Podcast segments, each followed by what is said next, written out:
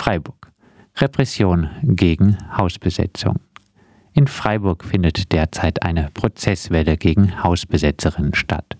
Während die Mozartstraße 3 in Herdern immer noch leer steht, die Gilgenmattenstraße 28 in Weingarten nach über vier Jahren Leerstand mittlerweile abgerissen ist und die Fehrenbachallee 52 in Haslach nun angeblich für die Nutzung als weiteres Polizeirevier umgebaut werden soll, obwohl es wahrlich bessere Alternativen gäbe, werden diejenigen, die auf diese Zustände hingewiesen haben, kriminalisiert.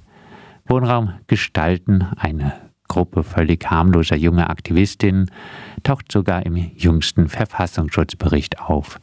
Die Staatsanwaltschaft versucht, das immer wieder gegen die Angeklagten strafverschärfend ins Feld zu führen.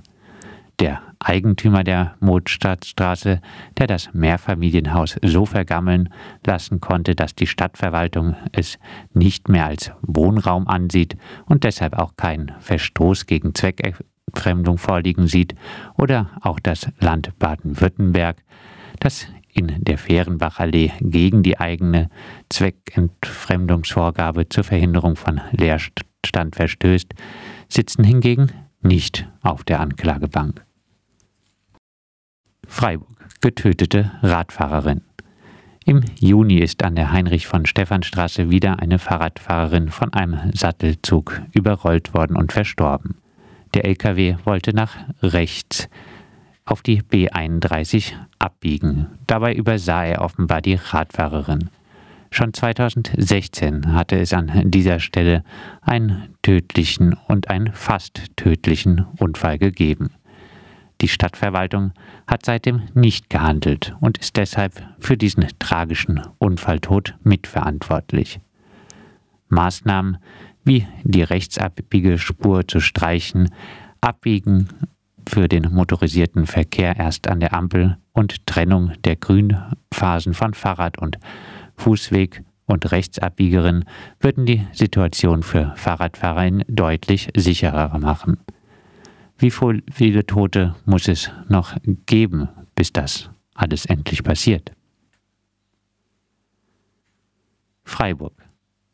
Wenig Engagement für Fußgängerinnen. Die Freiburger Stadtverwaltung hatte angekündigt, einige Forderungen des Fuß- und Radentscheids zu übernehmen.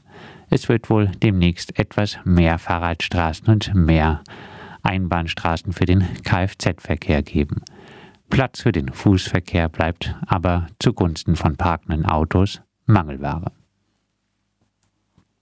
Freiburg Unsoziales Studierendenwerk das Freiburger Studierendenwerk hat in der Corona-Krise die studentischen Hilfskräfte entlassen. Betroffen waren 100 geringfügig Beschäftigte, die nun Schwierigkeiten haben dürften, ihr Studium zu finanzieren. Zudem wurden circa zehn Festangestellten mitgeteilt, dass ihr Vertrag enden werde. Die Kündigungen wurden zeitgleich mit der Ankündigung, die Mensa in der Rempartstraße wieder zu öffnen, ausgesprochen.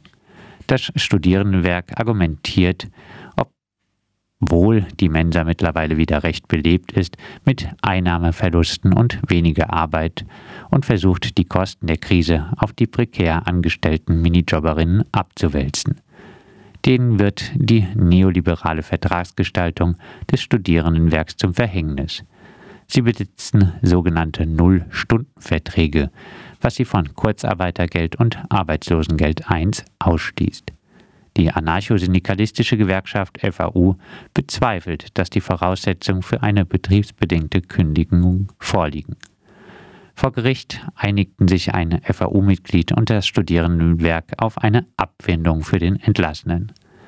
Weiter will die FAU gegen die Nullstundenverträge vorgehen. Da sie keinerlei Mindeststunden beinhalten, also keine Sicherheit bieten, verstoßen sie gegen das Teilzeitgesetz, was gute Aussichten für Lohnklagen gegen das gar nicht so soziale Studierendenwerk eröffnet. Sammelanzeige gegen Mietwucher. Die Aktion Arbeitsunrecht hat Sammelanzeige wegen mutmaßlicher Wuchermieten bei der Generalstaatsanwaltschaft Hamm in deren Zuständigkeitsbereich zum Beispiel Unterkünfte von Turniersarbeiterinnen fallen, gestellt. Auf gewerblich betriebenen Wucher stehen von einem halben bis zu zehn Jahren Haft. Der Tatbestand des Mietwuchers liegt vor, wenn die vereinbarte Miete die ortsübliche Vergleichsmiete um mehr als 50 Prozent übersteigt. Aktion Arbeitsunrecht geht unter anderem bei der Unterbringung von Beschäftigten in der Fleischindustrie von der Ausbeutung einer Zwangslage oder Unerfahrenheit der MieterInnen aus. Anzeigen wegen Mietwuchers durch Subunternehmen und Vermieter können von jedermann gestellt werden. Vonovia-Abrechnung fehlerhaft und überhöht. Der größte deutsche Wohnungskonzern Vonovia ist bekannt für seine undurchsichtigen Nebenkostenabrechnungen. Nach Aussagen von Vonovia-Chef Rolf Buch auf der Hauptversammlung des Konzerns beruhen die Rechnung und Konzern in die Rechnung konzerninterner Dienstleister, die die Vonovia ihren MieterInnen als Nachweis von Betriebs- und Modernisierungskosten präsentiert, auf Drittvergleichen mit Marktpreisen. Dazu stellt der Mieterinnenverein Witten fest, nur die tatsächlichen Aufwendungen des Vermietungskonzerns für das eingesetzte eigene Personal sowie für erforderliche Lieferungen und Leistungen externer Unternehmen sind mietrechtlich auf die Mieter umlagefähig. Um derartige Nachweise tatsächlicher Kosten handelt es sich bei der Verrechnung kalkulativer Marktpreise innerhalb des Konzerns eindeutig nicht. Schlussfolgerung Die Abrechnungen des größten deutschen Vermieters sind allesamt nicht prüffähig, fehlerhaft und überhöht.